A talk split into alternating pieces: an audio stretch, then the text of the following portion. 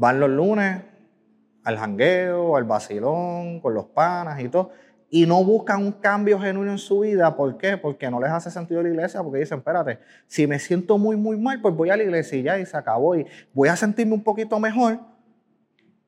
Y aguanto toda la semana hasta el próximo domingo que venga Alberto, venga alguien a predicarme y me diga, tú necesitas a Cristo en tu vida, todo va a estar bien, todo va a mejorar. Él te amó, Él te ama, perfecto, te sentiste bien, te dieron la inyección de lo que necesitabas, pero ¿qué pasó en la semana? Volvemos a lo mismo.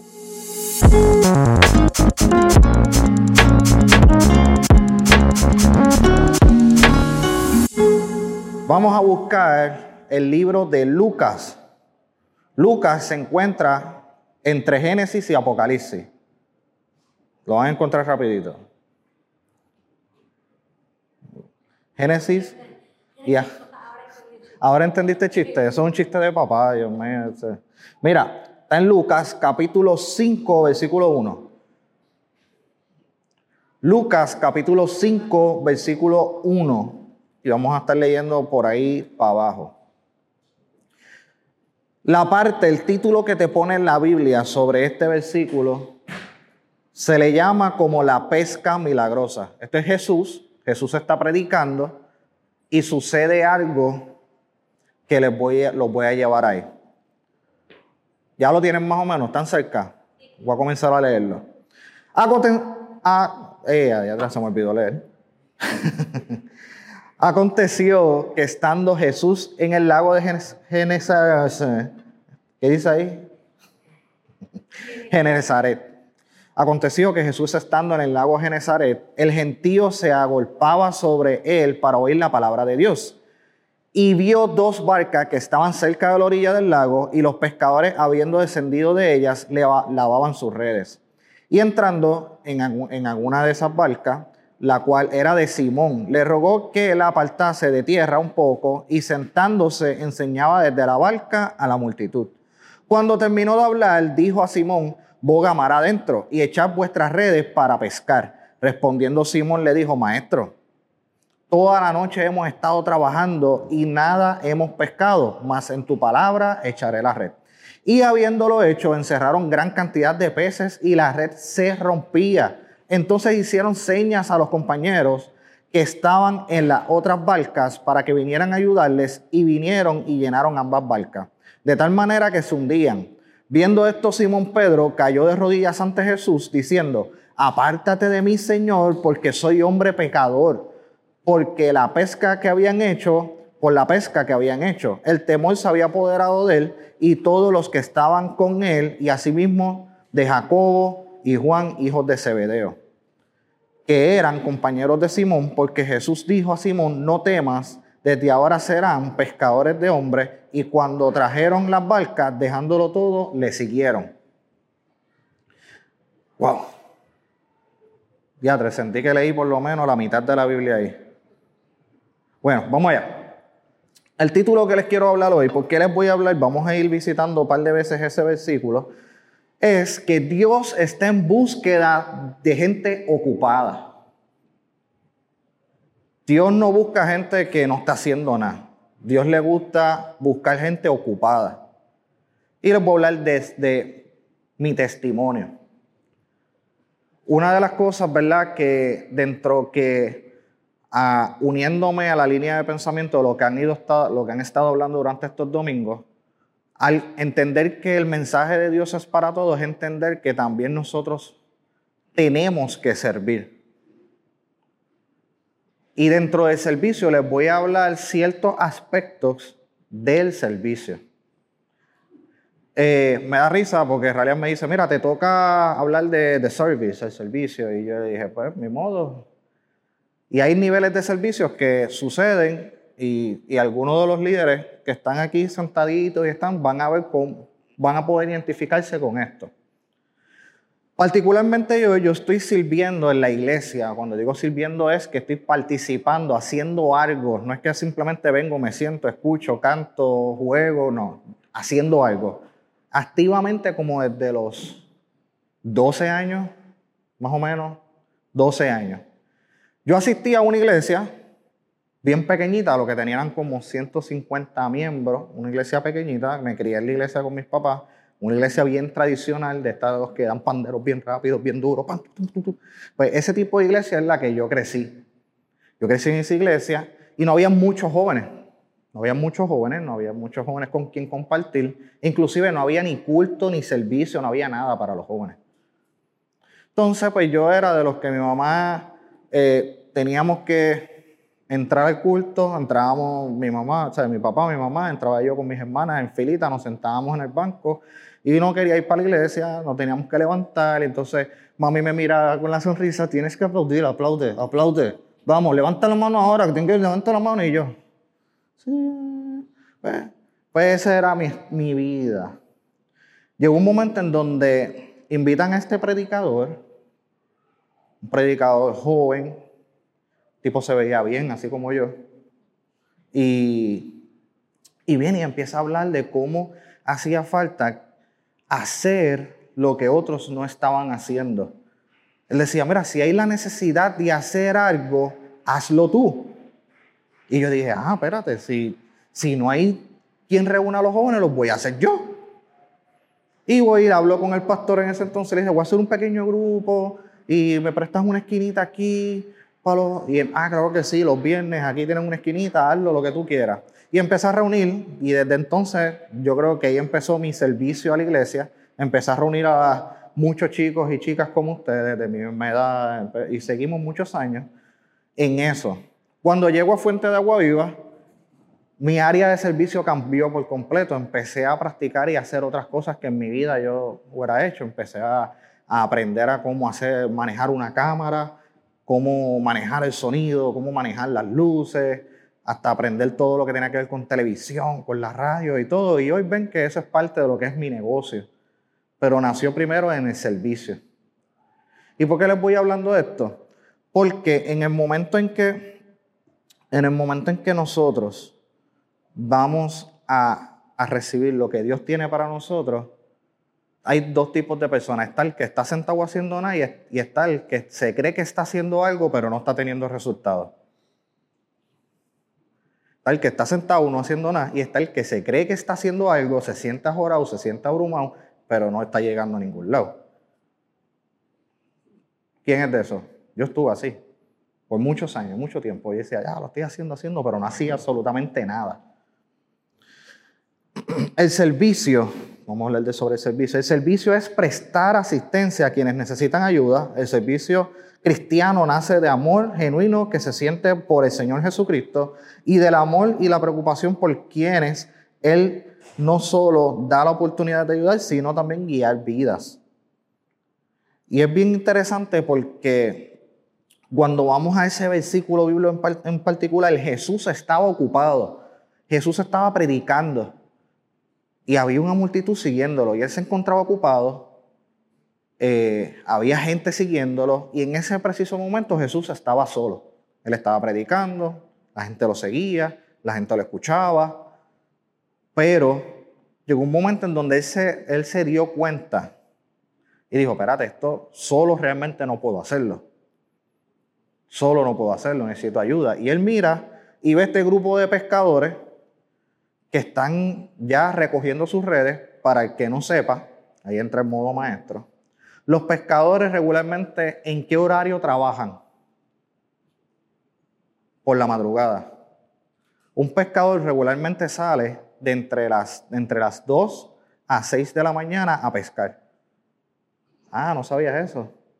Regularmente los pescadores trabajan de madrugada. ¿Por qué? Porque la marea está alta y los peces suben. Ah, aprendieron algo nuevo. La marea está alta y los peces suben. Al subir los peces es más fácil lanzar las redes y recogerlos. Ah, ya van entendiendo un poco. Por lo que está en la Biblia no está por, por estar, es porque tiene una razón. Y él los mira y les dice, mira, necesito que, necesito que me ayuden, me puedo sentar en esta barca. Y Simón, que luego se llama Pedro, el famoso Pedro de la Biblia, pero antes de llamarse Pedro, ese era su nombre, Simón Simón le dice, seguro, sí, siéntate ahí en la orilla, en la barca, nosotros estamos limpiando las redes porque ya terminamos de trabajar. Están limpiando las redes. Jesús predica, termina de predicar y le dice a los pescadores, mira, vamos a hacer algo, vamos a mar adentro, o sea, boga, que es lo que dice, navega hacia mar adentro con la barca, porque vamos para que lances la red. Boga más adentro y le dice, lanza la red a tu izquierda. Y, el, y Pedro, ¿sabes? Simón le dice, pero nosotros estuvimos toda la noche, ¿sabes? Toda la madrugada pescando, no pescamos nada, significa que en esta zona no hay peces. Tuvimos, tú todos estos barcos, toda esta gente, toda esta gente en el lago, no hay peces. Trabajamos trabajando, no hay peces. Y Jesús dice, papito, tira la red, dame caso. Zumban la red y empiezan a ver que los peces no cabían en la red. A un punto donde empezaron a llamar a otros barcos que estaban cerca para que los ayudaran, pues casi se hunden. Y el servicio comienza siguiendo una instrucción sin sentido. El servicio comienza siguiendo una instrucción sin sentido. Es que Siri no entiende tampoco. Hay veces que nosotros nos preguntamos, ¿para qué voy a ir a la iglesia si realmente lo que me está pasando a mí en mi vida no me hace sentido? ¿No se lo han preguntado? Hay veces, yo tengo una familia, tengo una niña de casi cuatro años, mi esposa, mi negocio, soy líder de la iglesia y hay días que me levanto y digo, eh, ¿de verdad esto tiene sentido lo que yo estoy haciendo? Porque somos humanos. Le pasó a ellos. La lógica les decía, si yo trabajé tantas horas y yo estaba haciendo esto y no he tenido resultado, porque yo voy a seguir una instrucción sin sentido de Jesús. ¿Y por qué le estoy diciendo eso? Porque muchas veces el servicio a Dios el venir y servir a Dios no te va a hacer sentido. Muchas veces las cosas que ustedes ven que los chicos hacen, que sucede en la iglesia, lo que hacemos, el encuentro, las predicar, bautismo, eh, los viernes con Fuente Youth, muchas de esas cosas tú dices, ah, qué chévere, nos entretenemos, pero eso no tiene sentido.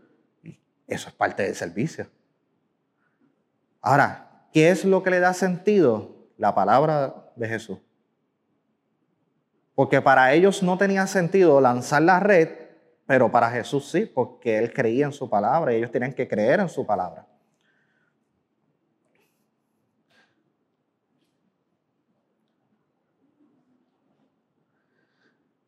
Una de las cosas que yo quiero dejar, ¿verdad?, con ustedes es que las excusas solamente son para que Él las da, pero las excusas detienen lo que Dios te quiere dar en medio del servicio. Mira, si yo tengo, yo tengo 32 años y yo estoy predicándole a jóvenes como ustedes desde los 12 años. Y a veces cuando me tocaba a reunir mis jóvenes, reunir a todo el mundo, reunir a hablarle a todos los jóvenes, a veces yo decía, contra ellos entenderán el hecho de que ya yo me sé todas las excusas porque yo creo que yo me inventé alguna. Mira, no puedo ir el viernes de Fuente Youth porque tengo que estudiar. Ah, chévere. Y cuando entras a los a los histories de los friends, estaba en Carol G. Uh, ah. Las excusas son excusas. Ah, Está chévere, te sentiste bien con la excusa. Pero al darle excusa lo que hace es que te privaste, dentro del servicio de Dios te privaste de lo que iba a suceder. Porque que la excusa no esté mal, es lo que sucede después de la excusa. Simón le dice a Jesús, ¿para qué voy a tirar las redes? Si es que mira, nosotros estuvimos trabajando toda la madrugada y no pescamos nada. Una excusa. ¿Tiene lógica su excusa? Sí. Funciona la excusa mejor que la de nadie. Pero, pero, si él no hubiera, ¿sabes? Si él no hubiera accionado en la palabra que Jesús le dio, si él no hubiera accionado, no hubiera recibido la bendición de la pesca. De lo que tal vez nunca tuvo, lo experimentó después de haber puesto una excusa de que, ah, pues, lo voy a hacer. Luego de todo eso, Jesús les dice, mira, ustedes se han esforzado mucho en buscar la lógica, el sentido de todo lo que ustedes están haciendo. Perfecto. Vieron que lo que yo les estoy pidiendo que ustedes hagan da resultados. Y como da resultados, en vez de ser pescadores común y corriente, conviértanse en pescadores de hombres. Ahora síganme. Porque saben que si me siguen a mí, van a tener todo lo necesario. Y es bien interesante porque algo que para que ustedes puedan comprender cómo funciona el servicio en la casa, en la casa de Dios y cómo funciona el servicio, y tal vez dirán, porque Alberto me está predicando de servicio, sí. Eh, yo sé que aquí tal vez hay gente que han venido a predicar de, de, vamos a hablarle a otro, cómo yo vivir, cómo... Pero hoy voy a hablarles de servicio, ¿sabes por qué? Porque aunque ustedes no lo crean, tal vez estás ahí sentadito, sentadito y estás escuchándome, pero en todo lo que está sucediendo, digamos, un domingo hoy en la mañana, un viernes regularmente, hace falta, hace falta alguien como tú que siga instrucciones y lógicas sin sentido para poder tener el resultado que Dios quiere. ¿Por qué? Porque va a haber otras personas como tú, a ver, tú tienes un pana, tienes un amigo, tienes una amiga que tal vez piensa igual que tú, que dice, no tiene sentido la iglesia, no tiene lógica ir para allá, no le veo resultados, pero necesita entender y ver en tu vida que tal vez siguiendo estas instrucciones y servirle en el camino del Señor, aunque no tenga lógica, ver un fruto en tu vida. Y te lo estoy diciendo no por decírtelo, te lo estoy diciendo porque yo lo he vivido. Lo he vivido en mi vida una y otra vez. Cuando yo me casé, yo tenía un grupo en mi casa. Cuando me caso, me caso no estando como mucha gente quisiera tener, que dice, ah, cuando yo me vaya a casar, yo quiero tener mi casa, yo quiero tener, cuando compre mi casa, cuando tenga un trabajo ideal, cuando me gradúe. Eso está bien, todo eso está bien. Pero cuando yo me casé, yo dije, ¿para qué? Si, si todo esto se puede construir en el camino. Cuando me casé, me casé y tenía un part-time. Mi esposa tenía un part-time. Trabajamos aquí en la iglesia, en el canal, y teníamos part-time. Estoy hablando hace casi 10 años atrás, un part-time.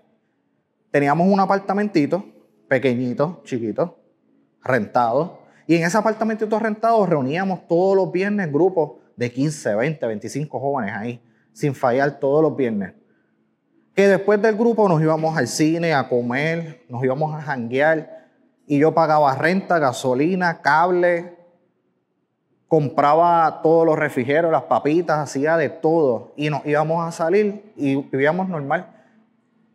Y tú dirás, Alberto, pero ¿cómo ustedes lo hacían? Porque soy yo que tal vez esté estudiando y cojo un partán y no me dan los chavos y vivo en casa de mami y papi.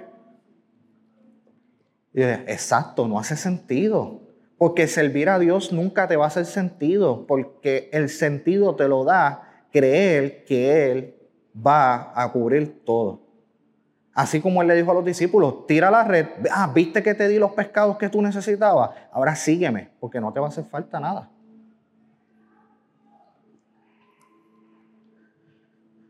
Y comprendiendo el hecho de cómo funciona el servicio y cómo funciona todo lo que nosotros hacemos, tenemos que entender cómo funciona la iglesia. Yo digo que la iglesia tiene tres etapas. Tiene la etapa del hospital. El día que tú entras por la puerta, tú eres una persona que necesita. Cuando tú vas a un hospital, tú ves todos los que entran al hospital son enfermos. Personas que necesitan ayuda de un doctor. ¿O no? Pues yo veo la iglesia así. Yo veo la iglesia como que en ese stage. Toda la persona que entra por las puertas es una persona que necesita ayuda, necesita un doctor. Son personas enfermas. No son personas perfectas, son personas que necesitan ayuda. Y son personas que tú tienes que entender que el que está sentado al tuyo tiene catarro, tal vez tú tienes un cantazo, el otro cerrado la cabeza. Todo, está, todo el mundo está sufriendo por eso y necesitan lo que fueron a buscar. Esa es la iglesia. Esa es la primera etapa. No sé en qué etapa tú te encuentres, pero déjame seguir por aquí.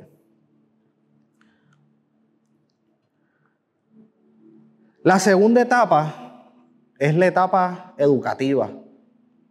Esa etapa educativa es la que nosotros llamamos el discipulado. Después que la iglesia, después que yo como líder, después que Eliana como líder, Ralian como líder, escuchó, hablaron, tienes estos problemas y tú sientes que has mejorado en eso, Ahora entró la etapa de tienes que aprender cómo hacer lo que yo estoy haciendo con otros. Es la etapa de, de, crecimiento, de entendimiento, de comprender lo que Cristo hizo y cómo yo lo voy a hacer por otro. Y la tercera etapa que yo veo el funcionamiento de la iglesia es la etapa de ir. La etapa de ir y servir. Vieron que comencé desde lo que es el hospital. Aprender, disipularme, conocer. Y la etapa de ir y yo servir.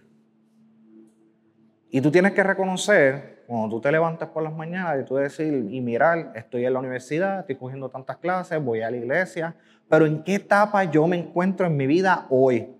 Porque de qué vale tú tener una rutina diaria, de día a día, de tú ir a la universidad, ir al part-time, ir al trabajo, hacer aquello, resolver y hacer muchas cosas y vivir, como tú dices, sin sentido, como Pedro decía, yo estoy trabajando, estuve muchas horas, no, no tiene sentido, pero ah, sigo para adelante, mañana es otro día.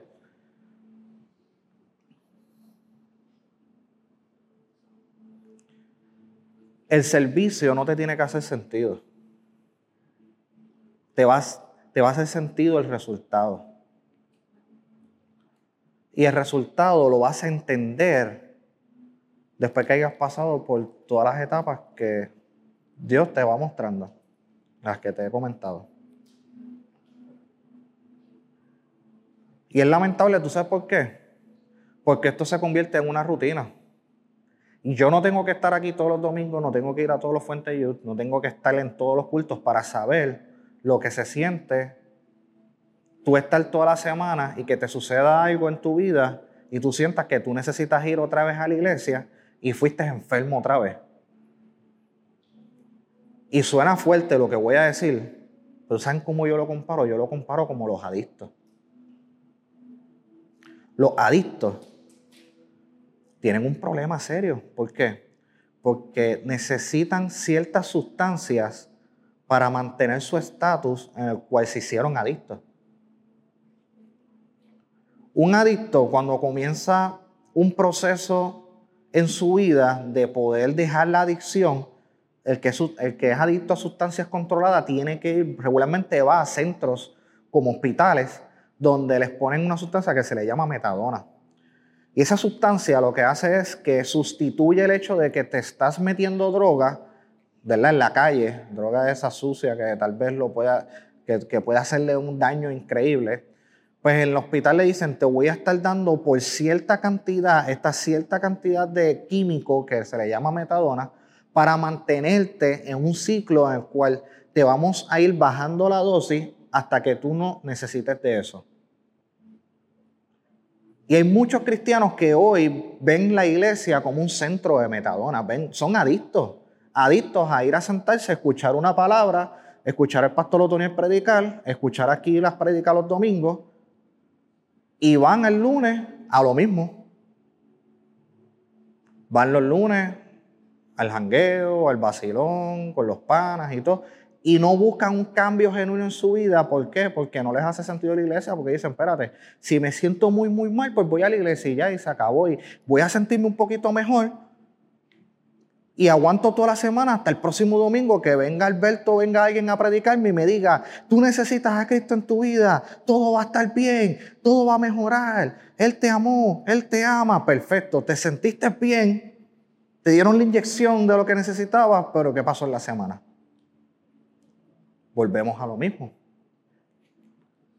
Y ahí es donde nosotros tenemos que empezar a evolucionar y a empezar a cambiar los procesos en que estamos viviendo.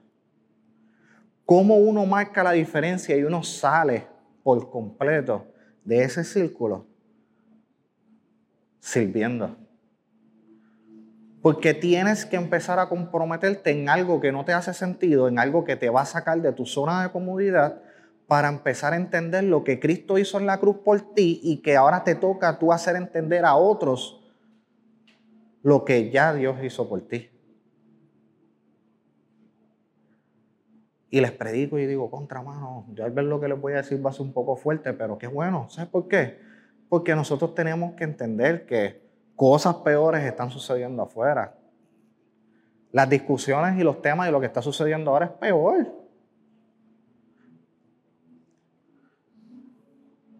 Si estás aquí, yo espero que no haya sido por rutina.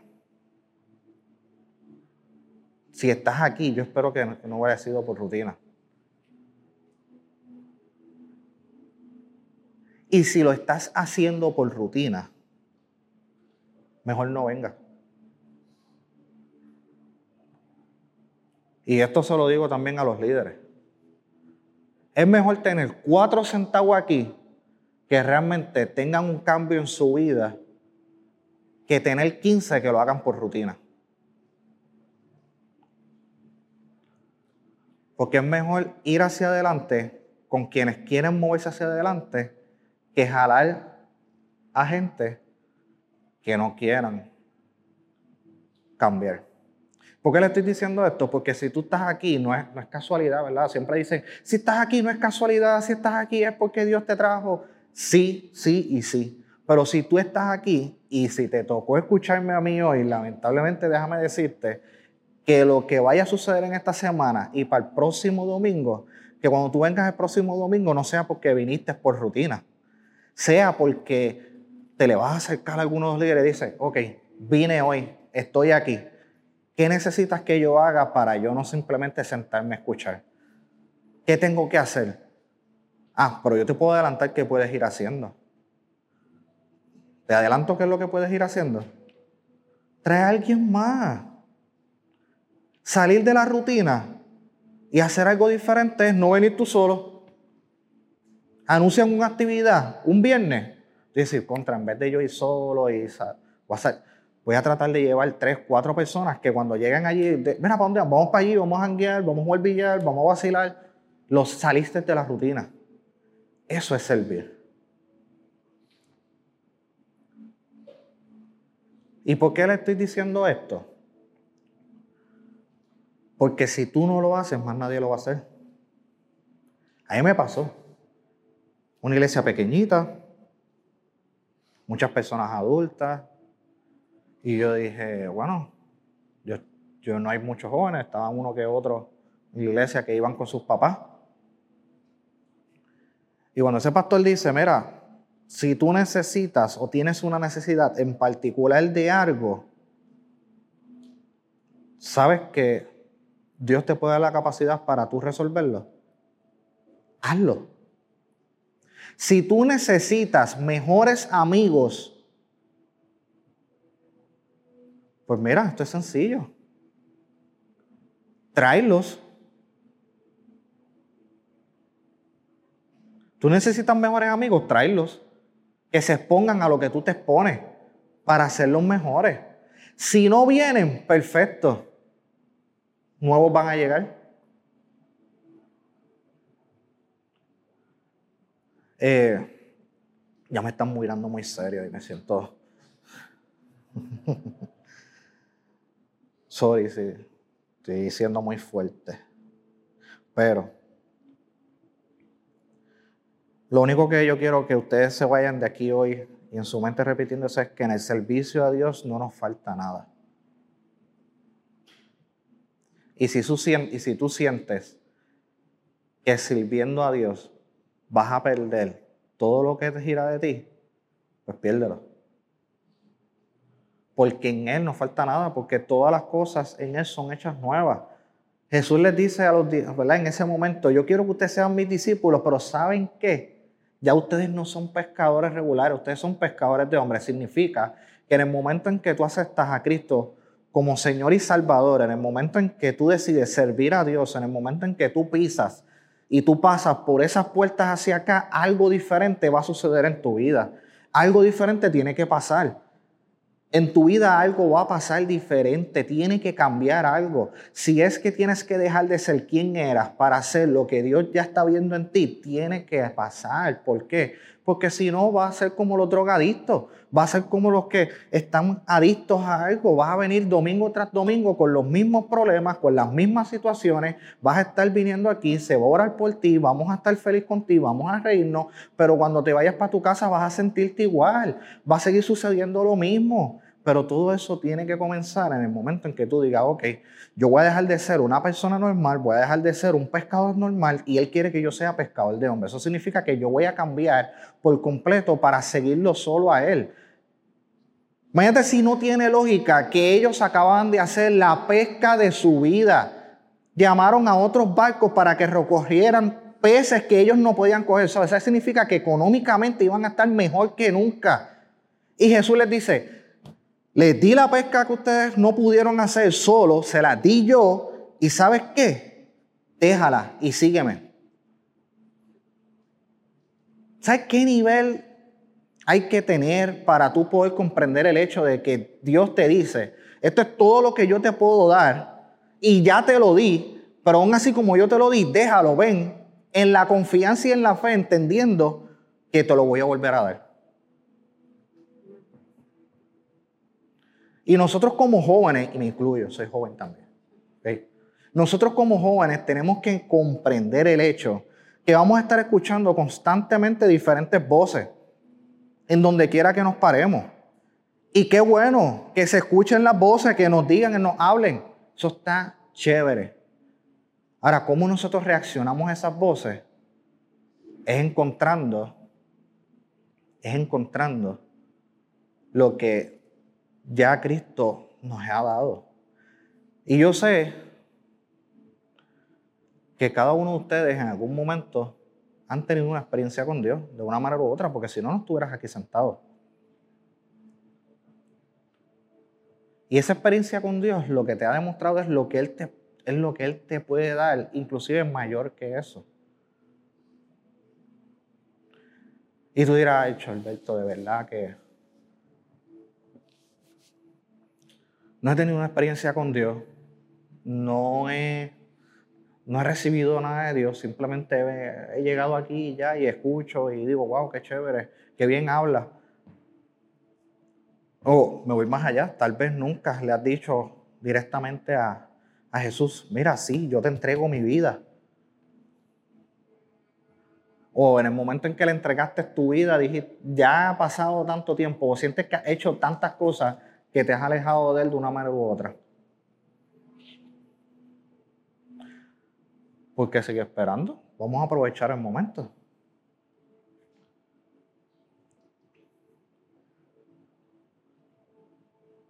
Vamos a hacer algo diferente. Pónganse de pie. Parecen aquí al frente. Los que están atrás, pasen para acá, pasen aquí al frente. Mira, esto, este círculo es bien largo, bien largo, bien largo. Parecen por aquí.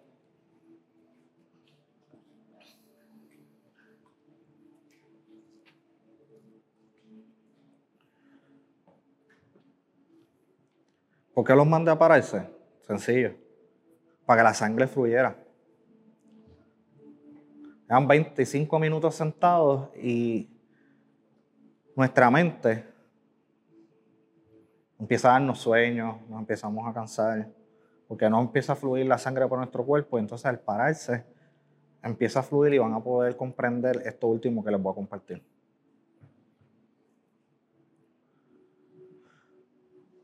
Para comenzar a ver un cambio en nuestra rutina, tiene que haber una acción, un movimiento.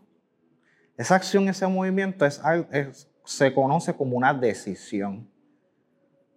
Y aunque tú, ustedes no lo crean, en el 2023, entre las edades de 12, y es un, un marco amplio, entre las edades de los 12 años, 12 años, casi hasta los 38 años, el problema que hay hoy en la sociedad es la falta de tomar decisiones. Hay miedo para tomar una decisión. ¿Tú sabes por qué hay miedo para tomar una decisión? Porque en el momento en que tú tomas una decisión, tienes que hacerte responsable de lo que decidiste. Entonces, como tienes que hacerte responsable de lo que decidiste, es la palabra que todo el mundo le tiene miedo, responsabilidad. Y la, como la responsabilidad uno dice, ya, tres, es como tú estás en tu casa, en mi casa estaba papi, estaba mami y estaban mis hermanas. Y yo peleaba porque yo decía, ah, tanta gente aquí, me tienen que mandar a mí a sacar la basura. A ver, Antonio, saca la basura. Alberto Antonio, saca la basura. Y yo un día digo, pero ven acá.